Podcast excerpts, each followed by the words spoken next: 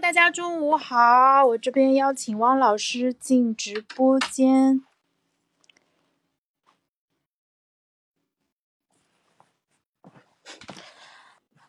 稍等一下哦，汪老师马上过来。那呃，大家中午好，今天是二零二三年一月十号，现在呢是中午十二点钟。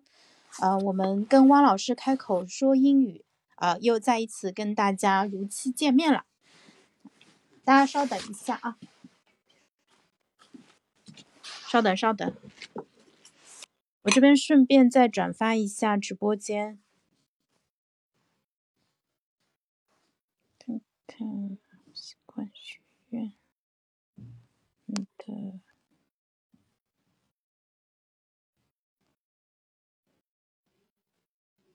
嗯，找到了。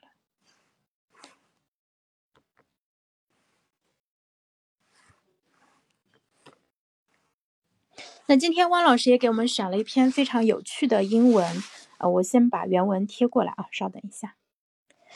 呃，这个就是属于我自己很喜欢的那个课文的一个类型，它非常具有新概念英语的一个特色啊，非常有趣。我这边先给大家简单念一下啊，哦，它文字版只能贴这么一点啊。The best and the worst.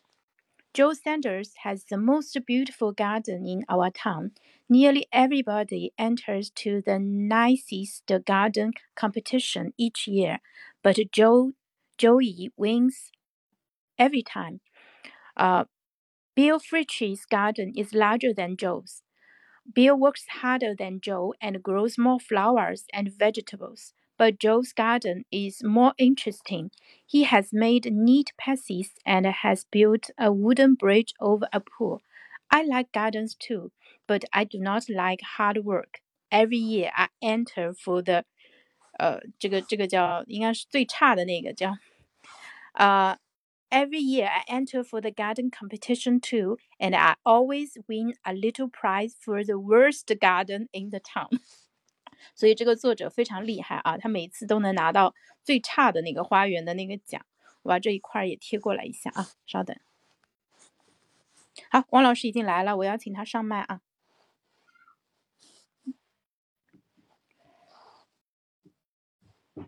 好，王老师，中午好。Hello。好的，Hello，好，小小好，大家好。王老师，你那边有刺啦刺啦的声音。有声音啊，哎呦。你现在车里面还是在哪里？在车里面，我知道可能是因为这个手机同时在充电。嗯。有电流声是吧？如果把电源拔掉呢？不，不是电流，不是电流，我怀疑是不是外套摩擦的一个声音。你待会儿再说一个，我再听一下。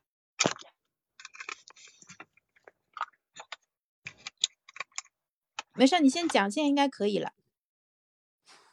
刚才是把那个把电源拔下来了。那电够吗？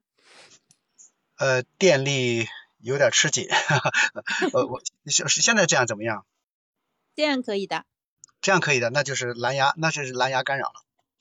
哦。我们把是外接设备，呃，这些问题都来自于外接设备。只要把外接设备去掉一个，逐逐个一拔下来，它就会慢慢就会一个个找到问题啊。嗯，这个其实也像我们在解决语言学习中的问题，就是 逐个排除，听说读写一个个来。啊，对啊，潇潇真厉害啊！就是，呃，我发现潇潇这个能力特别可贵，就是一个问题当中，他总能找到最关键的要素，然后把它迅速的提取出来。对，这个就是我们这个解决问题的一种方法，相当于叫最小模型，最小最少行动，最小模型，其实就是最经济原则。嗯，那今天的话，因为我还没吃饭，所以我接下来就把麦克风交给汪老师，你先讲一段，我先偷偷的吃点东西啊。啊，真不容易，真不容易。好的，快，那那就快去吃饭吧，我这边就可以跟大家讲一下吧。那么我们这篇小课文啊，实际上也是我们一边讲一边就是谈启发嘛，谈这个课文给我们的什么启发，这样就是有些这个我们说善于思考的。特别善于思考的这些同学啊，他在这个学这种文章的时候，学新知识的时候，他都不满足于这个知识本身，一般他都会想一想，有没有把别的这这个相关的知识能不能调动起来啊，相关的经验能不能调动起来啊？这样综合的来解决问题。其实这是一个最好的学习状态，所以我特别欣赏这样的状态。我觉得这个可能跟这个心流状态当然是，嗯，应该是一个对立面。就心流状态是高度专注，但是我们现在这个状态呢，它是啊，就是有时候是泥沙俱下哈，它是汇聚状态，呃，好的坏的，反正过去有的没的，它都能够汇到一起。但是我们这个时候就需要一个能力了，就是要把里面最有价值的、最重要的这种元素，要能够迅速的抓住，并且提取出来，然后呢，把它建立成我们最小的学习模型。最小的学习模型就是最经济原则，因为这个人本身大脑它就是这个 bug，它一定是要选择最容易的那个路线，就像流水总归往最低的地方走嘛。假如说你到这个。求生的那个经验嘛，你看有一种森林求生的这样一种方法，就是你在山林里面，如果你迷路了，那你就找一个小溪，沿着这个水流走，你就一定能走出来啊！你不用就是跟着这个任何其他的这个导呃导航啊，或者是其他的各种各样的求生方法啊都不管用，你就跟着这个溪流啊，它往下走就能走到，因为它只有一个呃原则，就是从高往低走。啊，那你一定会走到山下来啊！从这个呃这个小溪流，它一定汇到这个大河去。那你一定大河它就会一定会通向大海啊！你就沿着这个方向走就行了，可能会绕道，但是呢绝对不会错。所以我们学习呢，我觉得也是一样的这个道理啊。这这些呢，就是希望能能跟大家唤起共鸣啊，也给大家一点启发。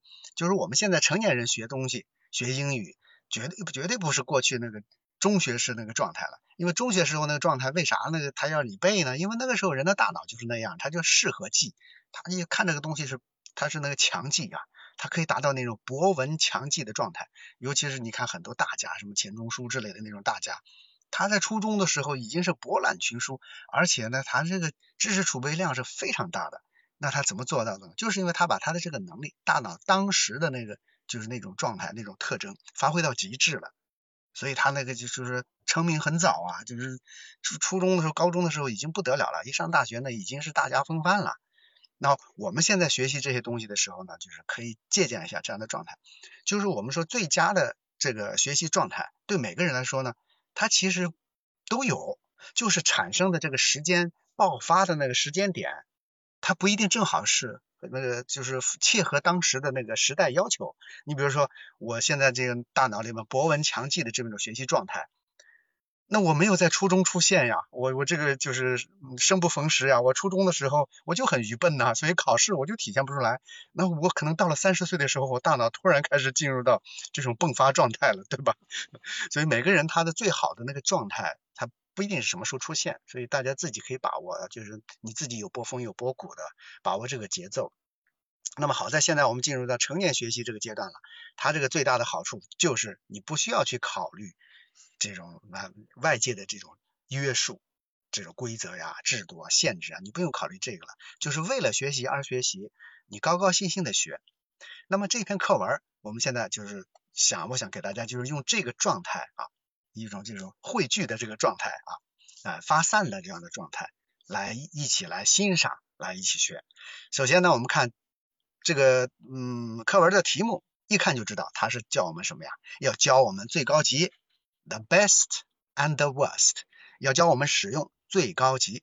英语嘛，它这个比较里面的最高级，一个东西是没法比的，它就叫陈述和描述；两个东西它就会进行比较，它的标准格式用的是 than。A is better than B，呃，A 大于 B，A 比那个 B 要好。那如果是三个呢，它就会产生最高级。A is the best among A、B、C，在 A、B、C 三个东西里面，A 是最好的。由于这个最高级它具有唯一的属性，因为它是最好的，所以它只能一个。那么确定性的东西在英语里面对名词确定性的东西要加的啊，the best and the worst。那么这个平行的结构用 and 来连接，这个 the 其实可以省一个啊，后面这个 the 是可以省掉的。不过呢，它作为文章的标题，它为了平衡 the best and the worst，它是为了平衡，看起来这两个两端一样重啊。如果你是说话啊，生活中的这个应用，你可以直接去掉一个 the best and worst 就可以了，the best and worst。好，那么这个文章是这么回事儿，他讲了一个故事。首先，第一次这个要一下子这个第一个字出来的就是人的名字，就是 Joe 呃，Joe Sanders。那么这个 Sanders，哎，首先推荐一下，这个其实是一个挺好的名字呀。就是很多同学我们现在取英文名儿啊，取了一些奇奇怪怪的、乱七八糟的名字啊啊，有些女不是我们不推荐啊，就是女同学取名字啊，我我叫 Apple 啊，我叫 Cherry 呀，啊就就是我叫苹果，我叫桃子呀，这个呢怪怪的啊。其实那英文名字它有它的历史的，它也有它的意象。每个名字代表了一个，它有一个性格，有个意象。你说 Sanders 这个名字，哎，他呢，呃，本来是个希腊名字啊，希腊名字，他的意思啊是这个人特别的嗯伟大啊，特别的有有这个力量，就是有勇气，有嗯这个有魅力啊，有魄力，有勇气，有魄力，就是这种有帝王之相啊。啊，这是一个很好的这样一个寓意，所以作为男子名，Sanders 就表示一个 powerful person，就是 powerful person，这个人呢特别有力量，而且呢好像重名度还不高啊啊，一般我们现在男孩子取名都是什么一都是什么啊，托尼老师 都这样的是吧？啊，所以推荐一下这个名字啊，Sanders，Joe Sanders。那么他这个人呢，在城里面他有一个名声。He has the most beautiful garden in our town。在我们的这个小镇里头，小城镇里面，他有个最漂亮的 most beautiful garden。当然，你翻成最漂亮的还不够。其实 beautiful 它是一个大词，它表示的实际上是一种美丽啊。我们说中文也可以理解嘛。你说美丽和漂亮还是有差别的。Nearly every everybody enters for the nicest garden competition。这个第二个词大家注意到，他讲这个花园啊，先用 beautiful 来形容形容一种花园是一种说法。第二个那个比赛，他用的是 nicest garden，那么又用了 nice，知道 beautiful 和 nice。那么我们看一下，如果来形容人的话，一个人她非常的 beautiful，这个女生很漂亮，very beautiful。呃，有没有男生漂亮的呢？也有，花花公子。我们说那种花花公子，就是。你一看就是那种时髦人士是吧？啊，比方说就像某某是不是某某国民老公那种人，他就叫 beautiful man。好，beautiful garden，beautiful person。好，你有没有注意到一种距离感呢？对，这就是美丽它的问题。这种美丽这个词，它有距离感。而这个 nice，nice 它主要是指的是一种跟这个人的这个态度，表示这个人有温度。啊，最大的特点就是 nice 这个词它有温度，而 beautiful 这个词它是高冷的。所以，nicest garden competition，一方面他是为了写作上的这个，他不愿意重复啊，写作上的这个文采的需要，不愿意把这个 beautiful 老是再重复啊。我们生活中也是这样嘛，你老是夸赞一个人，哦，beautiful，beautiful，大家一听就知道，就这个言不由衷是吧？后面第一个 beautiful 也许是真的，后面那几个 beautiful 就没有多大表达力，这个表达力了，还不如就换一个词呢。所以写作的时候一定会换词的。The nicest garden competition，这个 nice 它就是哎。主要指的是这个人客气，你可以接近他，你会喜欢他。But Joe wins every time。你看他这个 Joe 这个人呢，他有个特点呢，就是他每次都能赢啊，他一直是长期霸榜啊。接着后面这个人叫 Bill Fritch 啊，这个人呢 Bill Fritch 啊，他也是有一个花园。这个花园呢是 larger than Joe's 啊，我们现在在读课文，把这个课文再给大家读一下，体会一下比较英语里面的这个比较。Joe Sanders has the most beautiful garden in our town. Nearly everybody enters for the nicest garden competition each year, but Joe wins every time. 那么接着这个人呢，他的花园有啥特点呢？Bill Fritch's garden is larger than Joe's. Bill works harder than Joe and grows more vegetables, flowers, more flowers and vegetables。他样样都比这个比这个 Sanders 要好啊！你看他这个，无论是从他的花园的这个规模上啊，还是他种植的这个植物的种类上啊，还有工作的勤奋程度上，样样都超过这个 Joe 啊。可是 Joe 为啥能一直赢呢？转折，But but Joe's garden is more interesting，就一样。就超过他了。Joe Joe's Garden，它是更有趣，more interesting。这里好像说是也是一个隐喻啊，就像做人一样，是不是？一个人，你看你踏踏实实的，样样都好，循规蹈矩的，但是你就没有魅力啊，因为你不够 interesting。He has made a he has made neat paths and has built a wooden bridge over a pool。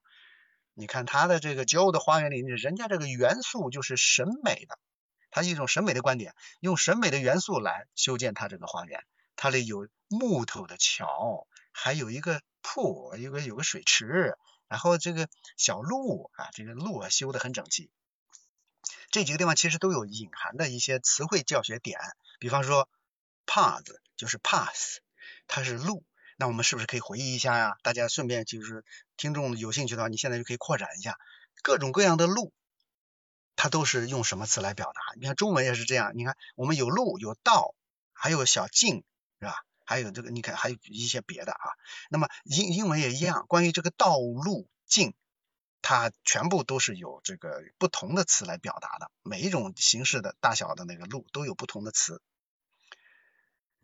好，那么接着。I like gardens too, but I do not like hard work。那接下来呢，我呢就是开始自嘲了。我们说幽默的这个基本元素就是自嘲啊啊。作者说自己，Every year I enter for the garden competition too。我也参加啊，但是我这个人呢，是我是去打酱油的，而且我这个心态很好的。And I always win a little prize for the worst garden in the town。 你看我这个红花就是这个需要绿叶配呀，那别人的这个赢得了 这个大奖也也有我的功劳呀，因为我能去衬托他们呀，所以呢，他也获得了一个奖，是最差奖啊，最差的花园。好的，讲到这儿呢，就是给大家就是说说小小小的收收尾，大家有没有注意到这个 garden 这个词发音上有什么特点呢？啊，我再说一遍。The worst is uh, sorry, the worst garden in the town. I always win a little prize for the worst garden in the town. Garden, garden，对，大家可能注意到了，这种情况呢，就是叫有的人叫是鼻音爆破，哎，反正我们不去管它啥名字了吧。你会发现这个 garden，它这个 den 好像声音被吞进去了。Garden 啊，其实这种发音方式是欧洲语言的一种发音方式，尤其是德语啊，这个发音方式很像德语。Garden 这个词其实是德语啊，大家或者是德语同源的。你比方说我们的幼儿园，幼儿园叫什么呢？Kindergarten，Kindergarten，Kinder 其实就是 kid 就小孩，德语这是德语啊，这个是标准的德语。那么 Garden 这个词我们说读读读，我们读成 den 其实我们加了一个 a，对不对？那么美国英语它会把这个 a 会加上去，它会说 garden，garden，garden，它会这样 garden 卷舌啊，然后后面 den 会说出来。但是英式英语呢，它会把那个呃不要，而让这个 n 和这个的直接拼读，产生了 garden，嗯这个音，嗯这个音就好像我们哎呀，比如说新冠后遗症啊，一直有这个呃喉咙这儿有点小炎症，你还要不停的清嗓子、清鼻子，就是这个动作，嗯嗯。嗯，就这个声音啊，有点拿不上台面，不给大家体会一下吧。Garden，garden，啊，如果你觉得这个都不好接受的话，那我劝你啊，不要学德语啊，因为德语的发音都是这样的。所以他们有时候开玩笑，就是说，德语的发音相对于英语来说是什么呢？啊，德语相对于英语来说是叫嗓子发炎啊，sore throat。German 是一个 sore throat，这是英国人说的啊。英国人说听德国人讲话，那是喉咙发炎，你呼噜呼噜呼噜的这个声音是吧？要说法语呢，那也是扁桃体发炎啊，因为法语里面有好多那个呵呵呵这个声音啊，Bonjour，哎呀，这个反正我们听着觉得怪怪的，Merci，呵呵呵这个声音啊，就因为这个音，我就坚决不学法语是吧？因为我受不了。好，那么我们这堂课呢，其实一个小小的引入啊，就给大家讲了一下。啊，回顾一下这篇小短文呢。首先，它的主旨是叫我们学会英语里面的这个比较的表达方法。我们知道有这个评级的，就那就叫下定义和描述，讲一个东西。第二呢，就是两个东西放一块儿就会产生比较啊。这个比较呢，它有可能是积极比较，比如说 A 大于 B，A is better than B。还有呢，哎，叫消极比较，可能比它差呀。那么 A is worse than B。但是不论怎么样，它这两个结构是一样的，都有一个 the。啊，有这个结构，一个 than 这个结构啊，than A is better than B，用 than 啊，或者用 more more interesting 啊，他的花园啊，比如说那个人的花园啊，Joe's garden is more interesting more interesting，用这个来进行比较。那么这里面涉及到一些语法的变化，比如说现代英语它就不愿意用啥比较级了，以美国人为代表的什么都是 more 就可以了，所有的词都用 more 来表示比较，就不用那个形容词不用变形了。比如说 nicer、nicest 啊，美国人他就直接说 more nice、more the most nice，他会这样讲，哎，就省事儿了，是吧？这是现代英语的一个趋势，大家了解一下也好。好，那么然后再看呢，就是里面有这个词汇的这个变化啊，词汇的变化和转折。你看，讲到这个 Bill，又是勤奋呐，又是这个丰富性又好啊，而且这个规模也大呀，这个 garden 还大啊，面积也大。可是它敌不过一个字，interesting。Joe's garden is more interesting。哎，更有趣，人性化啊，人性当中啊，人要有趣。那么然后呢，再说到这个 Joe 的 garden，他再解释了一下为啥它有趣啊？因为它符合美学观点，比如符合一个花园的美学观点。你要有木材做的东西，这样就比较温暖啊。然后要有一个水池，因为人都是爱水的。然后还要修上不同的那个小路啊。好，那么最后呢是回到自己啊，我为了这个为这个这个叫什么节啊？这个花园比花园这个实际上也是一种选美啊，花园选美。我也做出了我的贡献啊，但是我这个贡献是一种个人牺牲的形式出现的，因为他陷入了自嘲嘛啊，我为了他们的美啊，这个美啊，为了这个红花的美，我宁可做了绿叶了啊，那么我每年也能获得一个小奖，叫 Worst Garden 啊，就是最差奖。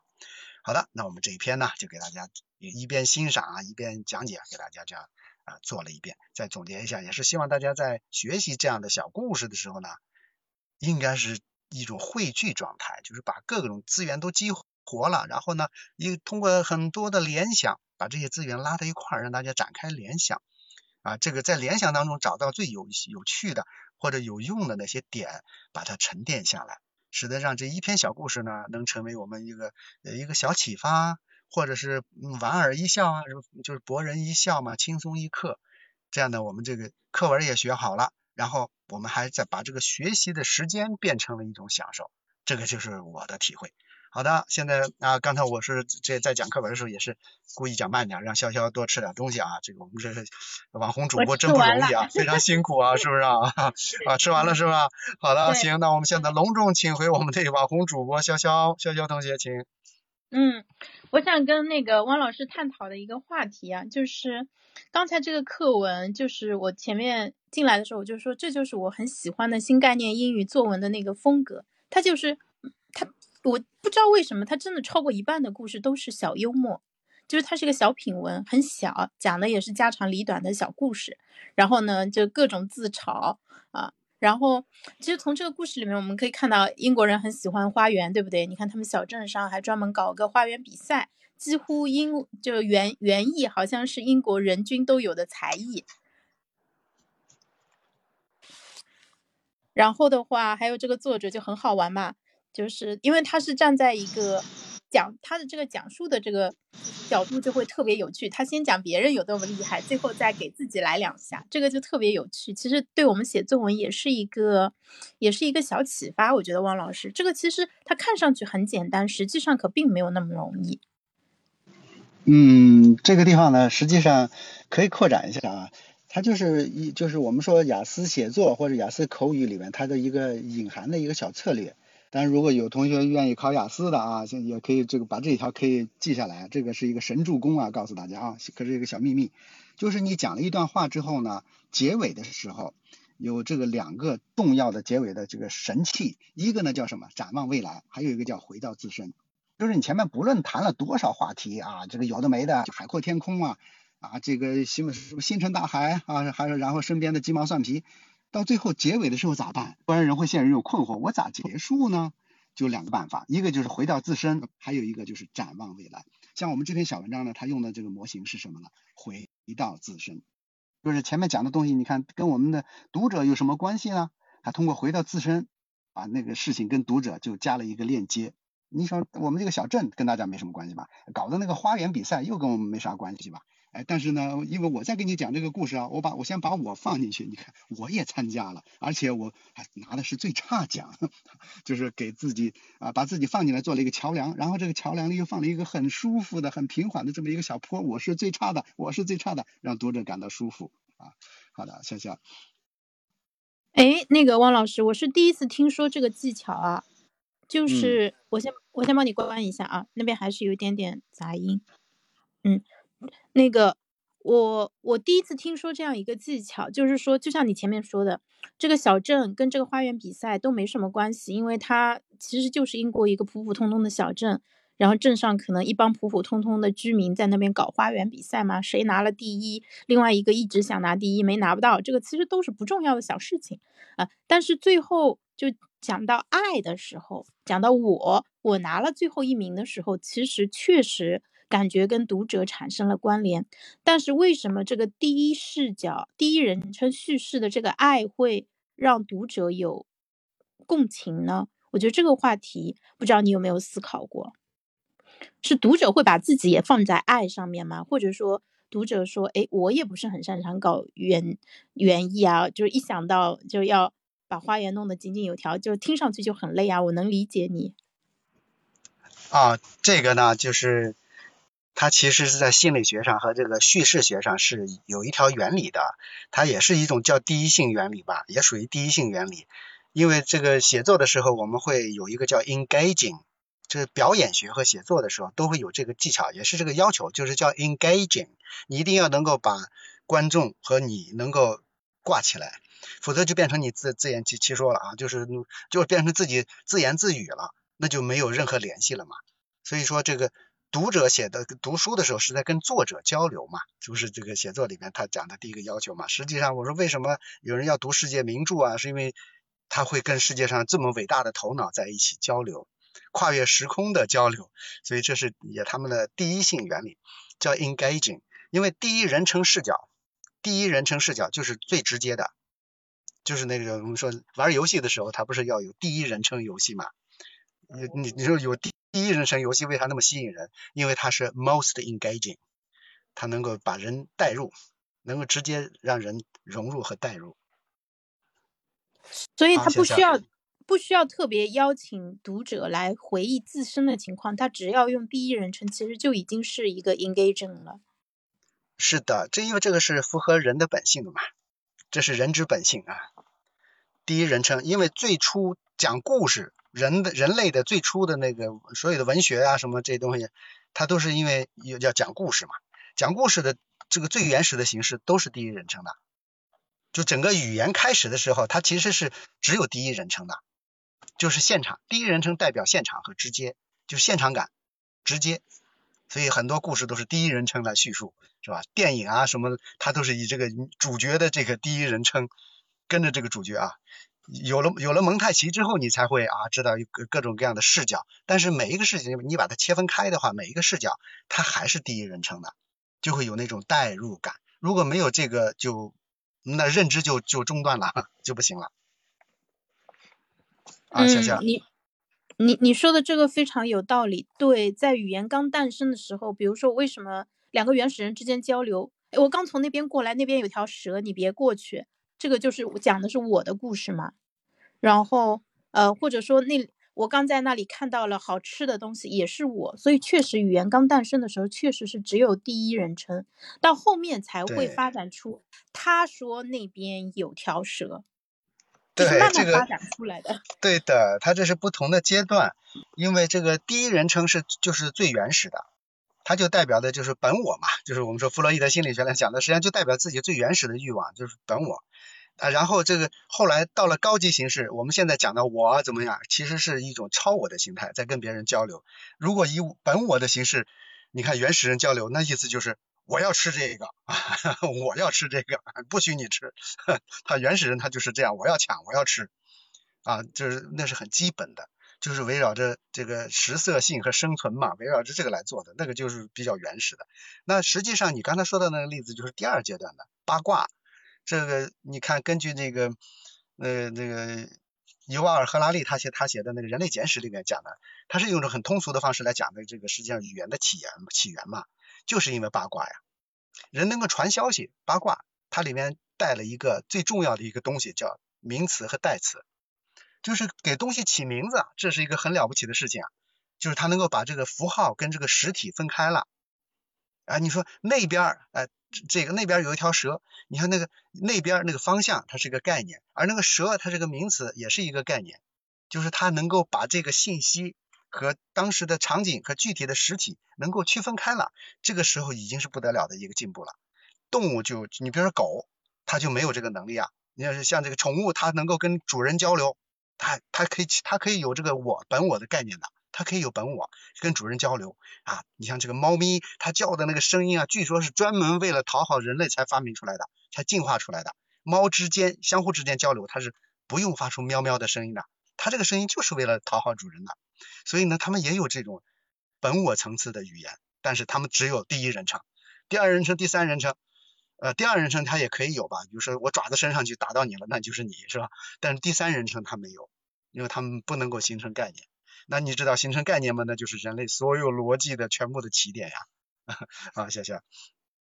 嗯，这个对这个非常非常的重要。原来《人类简史》里面也提到了语言的起源。因为那个汪老师，我今天早上正好在帮一个女孩子在做咨询的时候，我突然想到一个点。嗯，因为她现阶段其实可能就是状态不是特别好嘛，然后我就跟她讲到了，我说。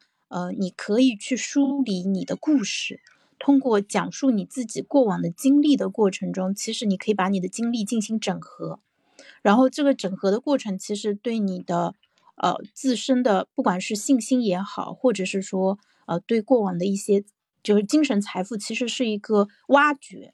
我我是突然意识到这一点的，就是因为这个呃自我讲述这个事情的话，其实在我们现代社会当中，其实。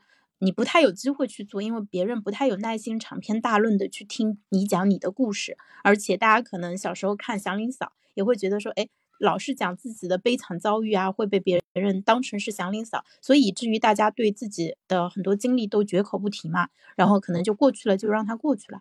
但事实上，如果你是有意识的进行梳理和整理的话，它可以变成一个非常有效的一个工具。不知道你有没有这样的一个感受？啊，这个对我我太有共鸣了，确实是这样。呃，当然也顺便自吹一下啊，因为这个呃，我我也也是经历过很多这种非常困惑、嗯抑郁的阶段的。那么，因为每个人的生活嘛，大家都知道都是一一地鸡毛啊，看起来就是好像在在外人看起来好像每个人都挺好的，是吧？都很完整的，就是我们说用英文来讲都是 integrity 的每个人都是看起来都是非常的这个呃很完美，甚至啊家庭各方面都看起来很幸福，是不是？但实际上大家都知道嘛，生活本质是一地鸡毛，是吧？所以呢，就都经历过很多艰难困苦的时刻。那么我呢，做了一件积极的事儿，就是把自己所有的这种困惑和思考，然后去进行理论化，最后呢就就考。了一个家庭教育咨询师 这么一个证书，所以说我现在也是还是有证的这个咨询师啊。那只不过我自己不想去开那工作室啊，我没可能没有那个也没有那么多精力啊，没有那么多这个可能。到底你要说这个案例不够啊，主要是没有这么多案例。不过呢，你说到的这个我的体会确实非常深，就是其实人们叙述这是一种心理治疗方法，就是你通过讲你自己的这个故事，首先你第一。你在讲故事描述自己的时候呢，你已经这个我们说视角就换了，切换视角了。你如果是沉浸在自己的视角里面，沉浸在自己的故事里面，这个时候你其实完全是第一人称状态，本我第一人称状态，你就反复在咀嚼自己的这个痛苦。那么你你的享受呢？啊，你对痛苦的感受是百分之一百甚至两百三百，你不断的咀嚼啊，不断的自己在这想自己什么，这个时候就容易形成抑郁症，因为你没有出口。那么如果你描述呢，这就不一样了。描述呢，就是第一个你在整理的时候呢，你这个人称视角你会换成第三人称视角，变成甚至是上帝视角。你讲给第二个人听，讲给第三个人听。这个时候呢，你本身这一步能讲出来，这一步已经形成了跟你过去的那个经历啊，已经形成了一种距离感，已经有距离了，而且呢，已经在疏通了。所以有的很多时候人把这个话讲出来了，人心里就好了。这个事情故事讲完了，就觉得哎，这个事儿好像我已经解决了。那因此现在心理咨询它这个这个重要的一个职责就是听人说话，它的最最大的本事就是它能够够营构营建一种环境，引导你或者帮助你把你这个经历说出来。其实你会发现这个这是治疗的第一步，甚至有时候只要这样说出来就够了。这个过程呢是非常好的。啊，只不过呢，就是现现在我们中国呢，一个是文化啊，我们文化传统，再有一个社会环境，暂时还不太流行这个东西，就是大家对它的接受接受度啊还是有限啊。你像这个，我们一般来说都不想打搅别人，东方文化都是这样，不想麻烦别人，所以呢就觉得我们自己这个经历啊，自己那点破事儿讲出来给别人听吧，还要占用别人的精力是吧？占用别人的注意力，又不像以前，因为以前这个信息。匮乏呀，信息闭塞，信息匮乏，大家一听到一个八卦以后，浑身起劲啊！尤其有些，比如说女同志啊，你就我们说女同学啊，特别想打听别人的的这个八卦背景，因为他那个时候信息匮乏呀，是吧？但现在信息都过载了，所以大家谁都不愿意关心别人事儿，我自己的烦心的事儿还关都还说不清了，都解决不了了，我还有那心思听你家里那些鸡毛狗碎的，什么鸡飞狗跳的事儿。其实这个这个是一个契机。就是有一种职业应该诞生了，就是要有心理咨询师这样的职业，就是专门去倾听别人的 各种各样的不愉快的事儿。我就当一个呃这个收集器，我不是垃圾桶，我是收集器，把你的负能量都放出来吧。然后我是专业的，所以我可以把你的负能量呢进行呃一个分门别类的处理，然后对对症下药，能够帮助你。而闺蜜们就不行了，是吧？闺蜜现在很多就开始逃了，是不是？闺蜜不能不是负能量的收集器，不是垃圾桶，有很多很多家里面是老公啊或者什么的，就因此就逃了嘛，对不对？因为他不想做这个负能量的这个接收器，当垃圾桶嘛，啊，当出气筒嘛，对吧？所以这个时候是应该是我们说，嗯，现在大家可以多了解一下吧，就心理咨询师或者是我们作为家长吧，你学一点这样的这个技能，应该是一个我觉得是是一种这个呃解决问题的，一个是解决问题的本身的这个方法，另外呢。它也应该是一种职业的机会，哈哈，笑笑。嗯，对，其实心理咨询这个问题，我最近思考的很多，但是我觉得在商业模式上，它可能是并不，呃，反正是有一点点问题的。这个我们线下再说。挺难的，挺难的，对，嗯嗯，我想跟您探讨的是，就是一个人他有没有能力去借助语言，比如说不管是中文或者是英文，他对自己的故事进行一个整合。我觉得这个其实可能是更加有效的一个方法，就是你不借助别人，你知道吗？呃，就是如果你自己能掌握这个能力的话，你自己只要有纸和笔或者有个键盘，你就能够把这事给做了。是的，实际上这个时候呢，从这个角度来讲呢，真的就是个语言问题了。那有我们你们知道，大量的时候都是讲不出来，对不对？我们心里面觉得有一种状态是讲不出来。呃有的时候呢，你先挖掘一下，首先从根源上你愿不愿意讲，第二个呢，你在讲的时候，它是需要有这个我们说要有语言有工具的，你要有这个语言技巧有工具的。你像我回到我们这篇课文的话，你就会发现这篇课文里面它那个这种词汇的安排、句型的选择，它里面就包含着它的这种方法，它对比嘛，先是对比反差，最后呢再把我自己再放进去，再 engaging 把这个这个事儿拖住，让它。接住啊，着地 啊，就着陆，跟那个观众们啊，让就是让让他就是跟观众能够产生直接的交流啊，小夏。嗯，对，就是你刚才说到词汇的话，其实我就想到了叫词汇量。呃，就是我很早以前就意识到，说一个人如果他词汇量足够大的话，他就更有可能把一件事情讲得更清楚一点。然后后面我学呃心理学相关的一些知识的话，我就意识到了叫情绪颗粒度。比如说，我现在开心或不开心，那你到底为什么不开心？其实是有很多很细微的不同的。就当你的掌掌握的词汇越多，其实你就越有可能，呃，去更加感受到这个细微的一个差别。因为一个小孩儿，他可能只有感觉我开心或者不开心，但他到底为什么不开心，其实是没有人告诉他的。等到他慢慢的。过了一段时间，他学到了一个新名词，他就能对号入座了。他说：“哦，原来之前有一次我有过这个感受，原来这个叫做嫉妒呀，或者说原来这个叫做悲伤呀，就是这个其实都是后验的，就是你先感受到了这个情绪，但你一开始不知道它叫什么名字，后面你才知道说原来它有一个很正式的一个名称叫做这个。”对的。这个呢，就是你说的说到的那个密度那个词，也我也是后来也是呃接触过，它其实是叫那个 measurement，就是按照术语来讲叫 measurement，就是量表。我们说那个密度啊，它的度量，度量就是一个感受。比方说这样一个感受，如果我们嗯方法或者是我们就是就是方法就是工具了，如果是方法和工具选的不对，或者我们那个人的那个状态环境啊不对，那么它就无法测量，就它无法表达，那么他描述不出来。很多人心里面就这个状态，他描述不出来。这个时候呢，咨询师啊，或者是善于沟通的人吧，就会让他多说啊，你就随便说点啥，或者旁边旁敲侧击的这样说，然后逐渐把这些信息呢拼在一起，呃，慢慢的就是给他启发。所以这个他这个 measurement，他这个东西呢，就是首先是要有一个整体。但是这个整体，比如说一种这个孩子他有个情绪，这个情绪呢，他反正他最初小孩只知道两种。一个是有利的，一个是有害的。反正他知道这个东西不好，这是生存嘛，生存原则嘛，这最底层的。他只知道这个东西我高兴或者不高兴，但但他很很难再细分，把这个不高兴再细分成失落啊、感伤啊、沮丧啊、悲伤、痛苦，他就不能再进行这么细分。这个细分呢，就是那个 measurement 它的密度，就是就是密度，也就是我们形成概念以后就变成颗粒度，就是你那个颗粒度越细。那么就是这个人呢，他对自己情绪的那个描述的能力就越强，同时这种也是一种叫感知力，他也会最越强。所以呢，有人说读文学作品跟这个就作家呀，或者跟这书里面角色共情，这个他对人有什么用呢？他不光是说人有一种那个感情上的需要啊，这个沉浸其中啊，觉得一会儿擦眼泪，一会儿哈哈笑，这是个情绪上的需要，是吧？叫情绪价值。但另外一方面呢，它其实也是智商的一部分，就是你有了这个感知力了，然后你才能够这个人才会变得很敏感和丰富。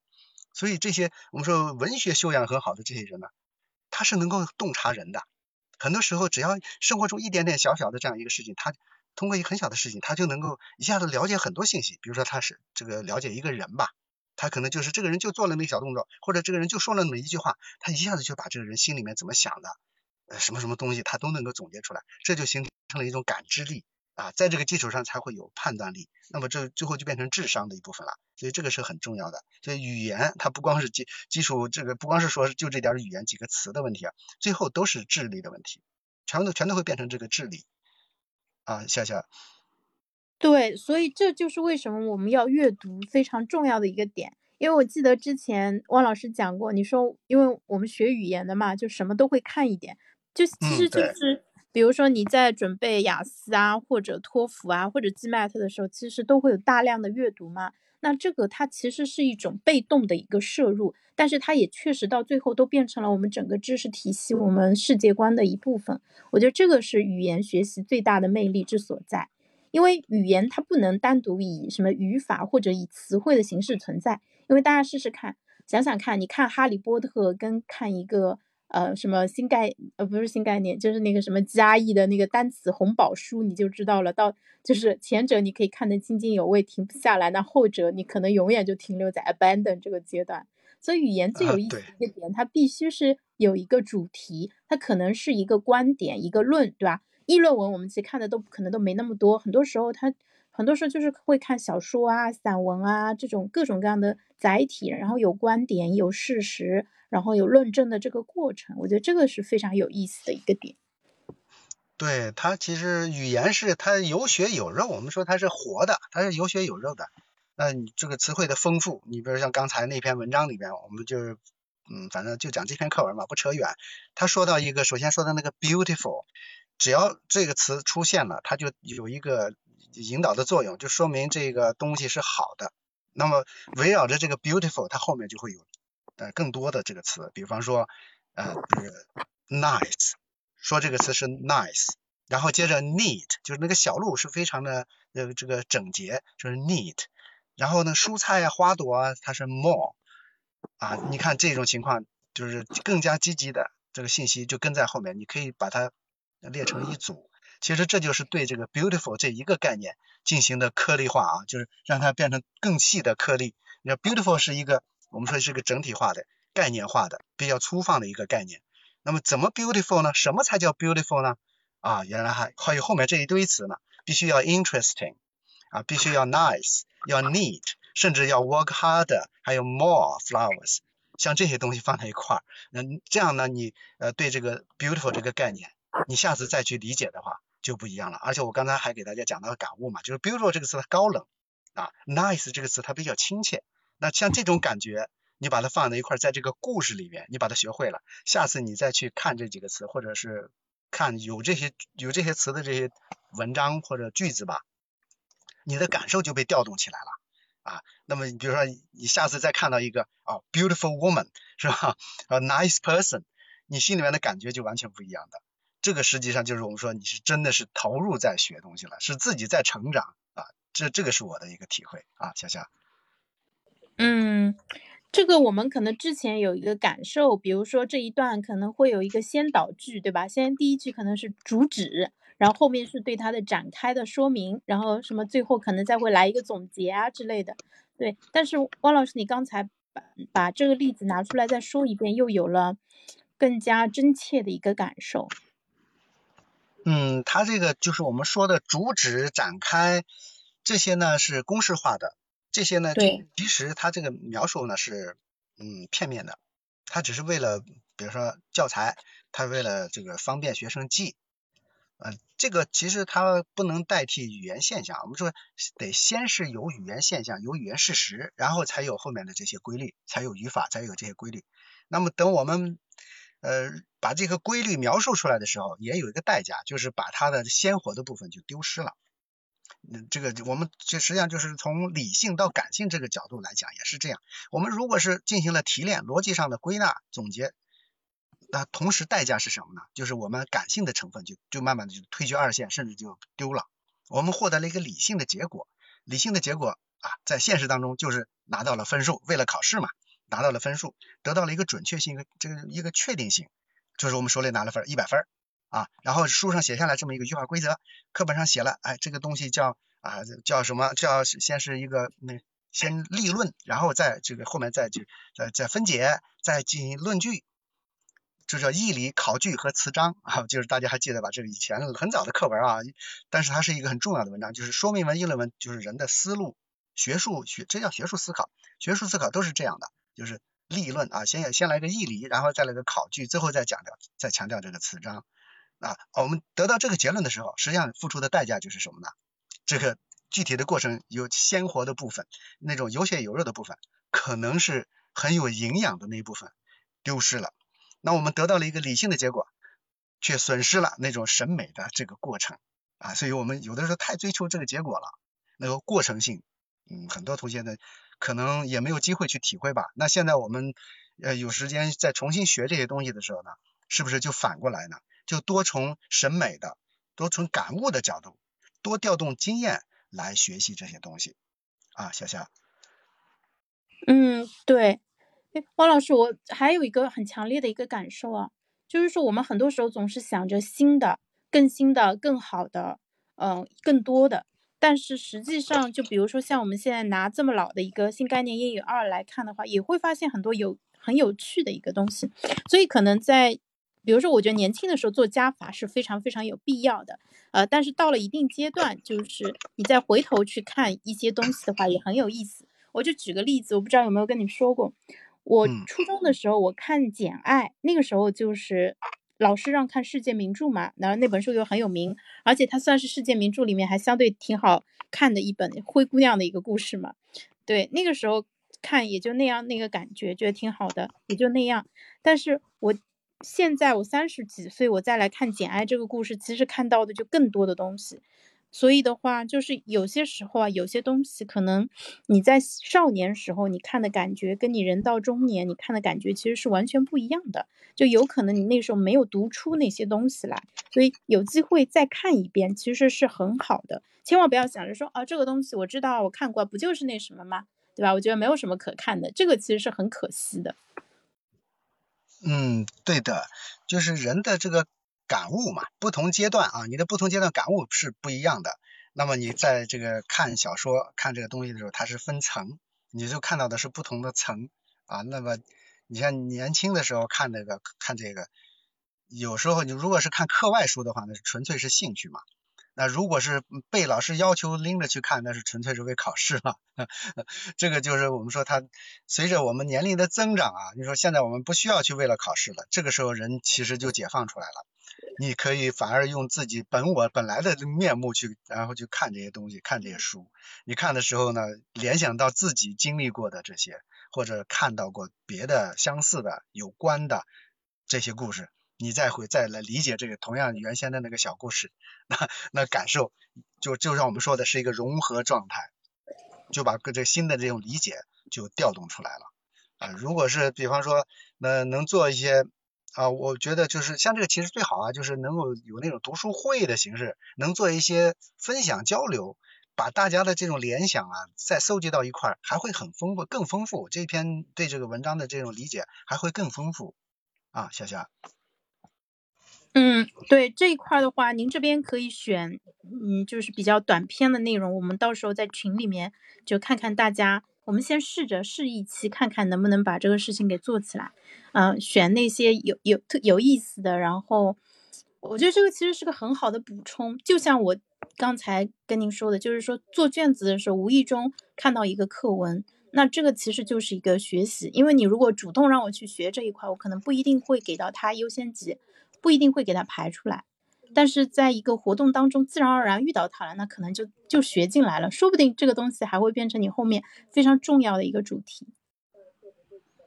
嗯，对的，这个也是学习过程当中的一个先苦后甜，类似这样啊，先苦后甜这样一个过程，就是我们所有的知识传承，它都是反人性的，就是所有的教育都是反人性的，这是一开始的时候都伴随着这种强制啊，嗯，或者是我们说叫有意识的注意，人的这个有意识的注意都是要你要付出这个能量的，要付出英文就英文它是说这个。叫 effort 啊，你一定要说 readers effort, speakers effort，每件事情你都要付出努力的。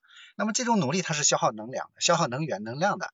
按照生物的本性来说，它除非是为了自己的生物是这样，这呃如果回回归到本性的话，第一个是生存，第二个就是繁衍。如果不是为了这两件事情啊，生物是不愿意让浪费它任何一分能量的。那么因为人是高级动物嘛，人是高级动物，所以呢。啊，他这个很多表现就比较模糊啊。像学习这件事儿，就是本质上来说呢，他对小孩儿、对这个学生来说，他都是要费力气的，所以一定是带着一种强制啊，带着一种这个被迫的有这样的情况来进行的。所以呢，他那种效率，还有呢，我们说这个那个体验，肯定是比较压抑的嘛。效率不是最，肯定不是最高的，然后他会比较压抑。除非是那些我们说智力超常的那种啊小孩儿，伟人啊，具有伟人体质的这种小孩儿，他能够就是学的学的是乐此不疲啊。那我们大多数人呢，学这个东西呢，在学习的过程中，尤其是外语，学语言学外语，一定是痛苦的。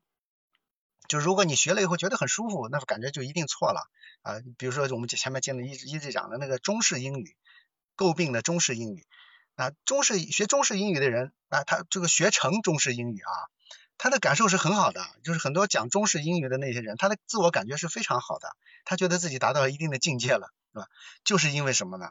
他没有感知，没有感受到真正的外语的那个痛苦，他回避了那个痛苦，所以他就才得出了这么一个畸形的东西。那学语言。你看他的终极目的一定是为了用嘛？现在要不是为了，要不是为了国际化，要不是因为美国这么发达，我们才不会去学英语了，对不对？啊，这种终极目标和现实生活的脱离，就是痛苦的源泉。那么怎么办呢？只能调动这个毅力嘛，要调动意志力，或者用体制的力量要来考试，是吧？那我们现在做这样的节目呢，我也希望是说啊，相当于这个做一个这个叫啊啊 alternative approach。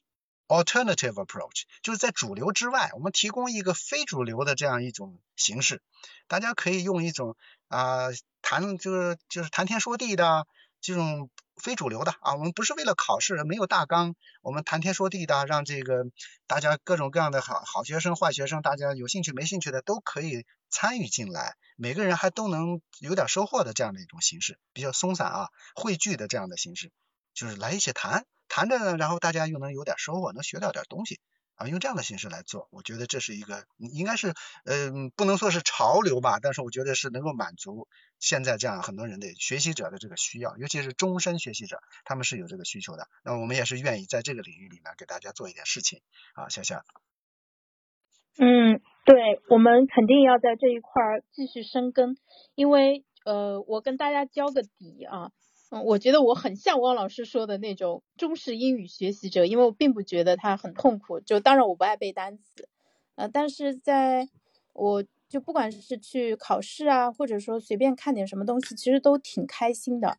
嗯，可能就是我，然后我最近也在观察我儿子嘛，他其实平时在家里除了偶尔看看动画片，他大部分时间自己在那边看书或者摆弄他捡的那些什么松果啊、树枝之类的，就是这个小孩很有意思，就可能他真的从这件事情当中获得了乐趣。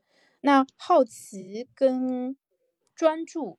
其实是非常非常重要的，也是我们现在成人生活当中非常欠缺的一部分。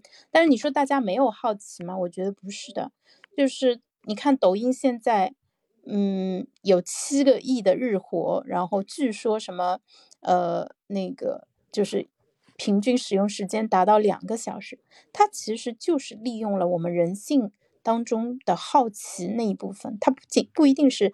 停不下来和贪婪，它其实就是好奇下一条会看到什么。其实人大脑会做预判，然后呢，它来的东西可能超过你的预期，而且反而就又给你一个惊喜，所以以至于你会再去滑，再去滑下一条。我觉得这个其实说明我们的好奇一直是都在的，只不过在我们的日常生活中可能被其他的东西给盖住了，它没竞争的过其他的东西。比如说，我就想躺着。我不想学习，我或者我就想刷个抖音，我你也别叫我看书啊什么之类的。所以现在说白了是一个注意力和国民总时间的一个竞争。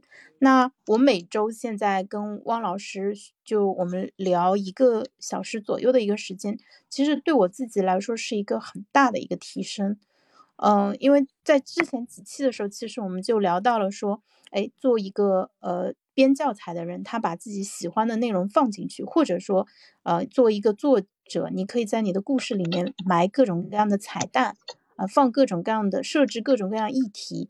那其实包括我们做直播也是这样子的，我也可以设置议题，汪老师也可以设置议题，对不对？我觉得这个其实就是我们自主性一个非常大的一个提升，就是设置议题这件事情，可能听上去它稍微有一点点虚。但实际上它是非常重要的，我觉得它可能是在我们整个人格形成，甚至包括我们在在就是确认我是我这个过程中是非常重要的，因为我设置的议题它反映了我是谁，我觉得这个其实特别特别重要。就但但是这个话题我还没有完全想清楚，所以汪老师，你如果有什么思路的、有什么经验的话，也可以跟我分享一下，因为我觉得设置议题非常重要。嗯，对的，这个呢就是我们说也是直播的这个好处啊，就是很多有很多这个想法是即刻的，就是不是那种我们说是啊事先准备好的，而是互相激发出来的，这就是个好处。像你刚才讲到的这个呢，其实也让我有感触，提醒提醒到我了，就是人的这个娱乐本能，就是你说好奇娱乐啊，人的这个娱乐本能，其实动物都有这个本能的。你说像猫，它是吃猫粮的，可是它还是会抓老鼠啊，抓老鼠它不是为了吃。啊，他是玩儿，他就喜欢这个，真的是抓抓老鼠玩儿啊！有我们抖音上看到好多这样的例子，那个猫抓的那个老鼠，它也不是把这个老鼠就直接弄死，它就反复把这老鼠放了，然后又去抓它，又去抓它，它就体会那个捕猎的那个痛啊，不捕猎的那个快乐啊，它那个过程，因为猫猫是有那个捕猎本能的，狩猎本能的，它就会去抓抓，不断的抓这个老鼠。这个时候呢，就是我我们知道了，学习上如果是能够把人的这个好奇。还有种学习本能、娱乐本能呃，都调动起来的话，那那个状态，我想恐怕就是比心流还要高级了，是不是？这是我想的啊啊，潇潇你觉得呢？嗯，学习本身是很开心的事情，因为我愿意花这么多时间学习。其实，因为我从学习中得到了很多正反馈，包括这个东西我懂了，我能用了，我还能把它讲给别人听，然后在这个过程中，来自自我的肯定。来自别人的肯定，以及说把这个东西跟其他东西连接跟打通带来的那个快乐，其实确实是这个快乐很高级。说实话，很高级，它比你那个什么呃这个刷刷短视频来的快乐要高级多了。就只不过挺可惜，现在很多人并没有感受到这个快乐，而且他们给自己的拿到的剧本，他就默认我就是一个不要学习的人呀，我不爱学习的呀，你不要让我学习啊。我觉得刷刷抖音挺好的。对他们可能就是也是一种受害者吧，就是我们说，嗯，如果学校里边给的压力太大，家长给的压力太大，他就是一直在这种被动的状态下，他就体会不到这种自己的掌控感了嘛。还没有这个因没有小确幸，又没有阶段性的这种成就，他整个就觉得自己是个失败者。那他下一步反应是什么呢？作为生物，他下一步反应肯定就是逃避呀。他这个我们自己都养过孩子哈，这有都都有这个体会啊。那因为又一在一个体制里面，这个就是确实很无奈的地方。那别的孩子跟你一样啊，可是他们就快乐就聪明，人家成绩就好啊，他又不得不去跟他们做比较，所以就是这个让他们这个压力又被放大了，所以这个就更加 说让他觉得更加是没劲啊。其实他内心来说呢，也是挺无奈的一件事。那我觉得我们能够这我们能够起到点什么作用呢？就是先是看明白这个事儿，然后呢，就是把这些积极的体验啊都能够调动起来。而且要看到这些消极体验里面，其实它也有积极的东西。如果是能够把这层，就是我不也许做不到去，真的是做的很精致啊，做的很深刻、很精致。但是我们能够涉及到一点，能够把这个氛围，比如说。大家有这么一群小朋友，大家愿意在一起用这样的方式来学新概念吗？我不要做很多，我只要做一个最小的动作，就是大家就学新概念，在通过学新概念的这个过程当中，大家把自己学习上的痛苦、学习上的困惑啊，你把它首先表达出来啊，然后我们再根据你的表达，再根据自己的经验，我们在一起做一做一些有意义的事儿啊，就是比如说把这个课文，我们说什么叫有意义的事儿呢？那么这篇课文，那我们怎么把它变成一个活动呢？变成一个游戏呢？啊，比方讲刚才说到的，就是那个这篇课文吧，它涉及到对美的分解，对美的这个颗粒化啊，这个概念进行颗粒化可以分进行分解。那么大家是不是可以想想，我把这个各种各样的美好的东西，我都举一个例子，我怎么样来描述它啊？我试试看再怎么样来描述它啊？然后呢，不那么美的次一等的，就比它次一等的，再描述一遍，然后最差的也描述一遍。这样是不是又能够我们说一学习到肯定是会学到很多同义词嘛，然后又能学习到很多关于比较的这样的句型，这种表达法我们就能够讲着讲着就熟悉了。当然还有一部分肯定会犯好多错，哎，犯错误这个经历也是很宝贵的，因为这个生物进化的它这个呃最根本的动力就在于它这个拷贝会出错嘛，就 是基因复制拷贝会出错，就说偶然性里面突然。产生了一个有创意的东西，那也是很好的呀，啊，这是我想到的，小小。对，所以我们已经用上了很多很高级的一个学习方法来学一个，你我们不能说它简单，就学一个经典的一个教材，所以这真的是 我我觉得这是一个非常有意思的一个事情啊，因为看上去，特别是我们这一次东拉西扯讲了很多的东西，但是这些东西其实对于个人的成长也好，学习也好。啊，包括那个就是怎么样成为一个更加自足、自满，就是自圆满的一个人，都是非常非常重要的。它体其实体现在我们生活中的方方面面。它不仅是在英语这件事情上，在我们所有的学习跟工作的当中，其实都是用得上的。嗯，对的。其实呢，今天之所以能够那个谈得远一点，是因为这篇课文确实它简单，它里边的语法是小学的。啊，用的词汇也都是小学的啊，没有一个生词，所以的一看大家一看都觉得没有任何难度，对不对？那么这个我们就把它做成一个最小的模型，最小而且有价值的模型。我们只要做最小的行动，能产生最小的改变，但是是确信的改变，我觉得这个就成功了。因为你想成这个从这个成功学的，还是还有各种这个道理上来说，这其实是符合心理学上的这个原理的，就是最小行动原理。啊，最有最小的有价值的模型和最小的行动，获得你最确定的东西。那么根据这个，我们就是来来做这样，就是这篇课文，就来做这篇，来就这就这么一课，把它当做这样一个任务来完成。这个对大家也没有压力。我我觉得这这就是这个我们说做事情的原则嘛。做我们叫做小事情，但是用大的方式来做，就是 do small things in a big way。small things in a big way。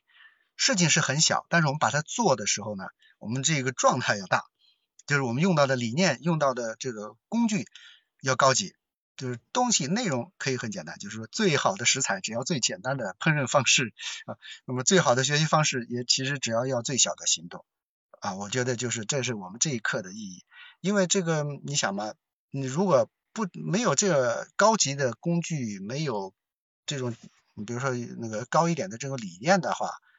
那这个课文大家看一眼也就很容易就忽略掉了嘛，就像大人到图书馆里面去、书店里去看，你像儿童那个绘本，啊，比如说这一课就可以相当于儿童绘本那个难度，你不会去多想的呀，然后就是瞄一眼就过去了呀，是不是？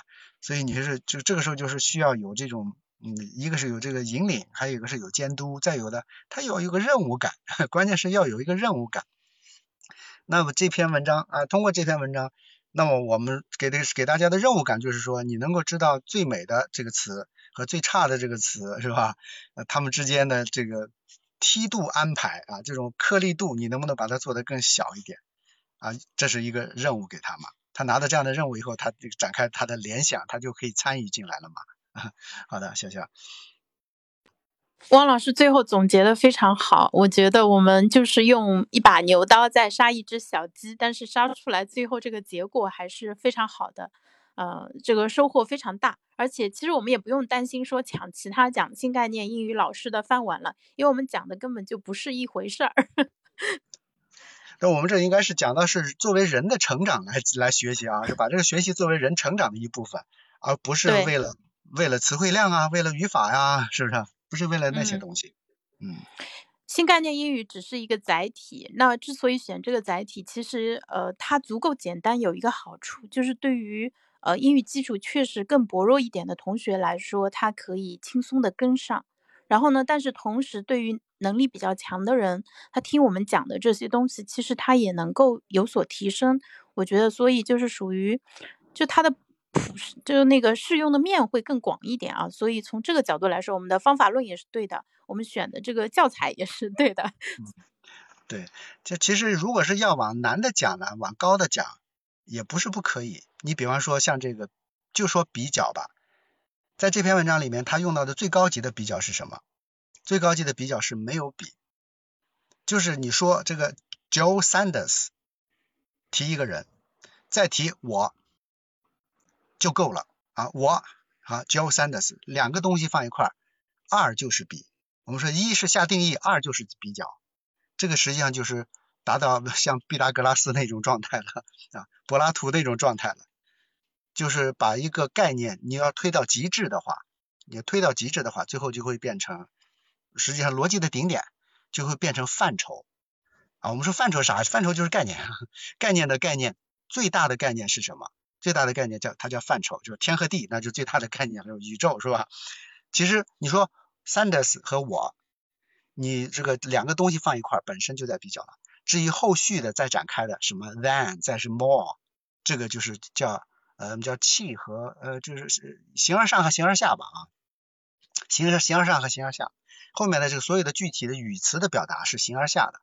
那最高级的那种表达呢，实际上是它没有形式的，就是我们说。大呃，应该说最高的武功是吧？最最高的武功，大大象无形，大象无形是吧？是不是有这样说法？最高的武功是没有这个武器的，它不需要借助 这个任何的器材的。这个是从道理上来讲的啊，这个就是你可以把它做成更高级的一个形式，甚至可以写一篇小的关于认知的一个论文，表达和认知的小论文都可以。这是作为高级的学习者啊，当然这个如果是用英语写嘛，那么这就可以变成一个大学的课啊。好，谢谢。好的，我被惊呆了。这那个，我我我完全没有从这个角度想过，但是你一说，我有点点感觉了。对，把两个人放在一起，其实就是对比。我是女的，汪老师是男的，对吧？他是专业的，我是业余的，很有意思，很有意思。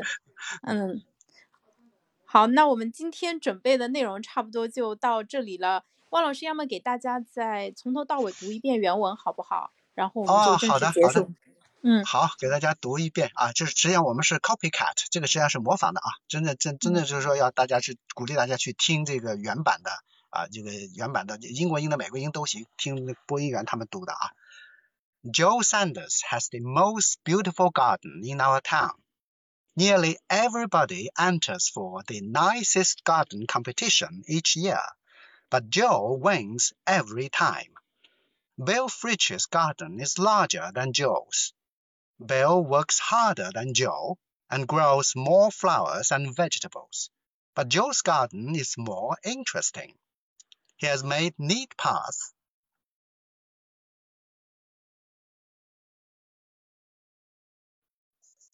I like gardens too, but I do not like hard work. Every year I enter for the garden competition too, and I always win a little prize for the worst garden in the town. 好的，献丑了啊！啊，同学们，这个可以去听听原版的啊，鼓励大家多听听原版的。好，小肖。好的，谢谢汪老师。汪老师这个 copycat 读的实在太好了。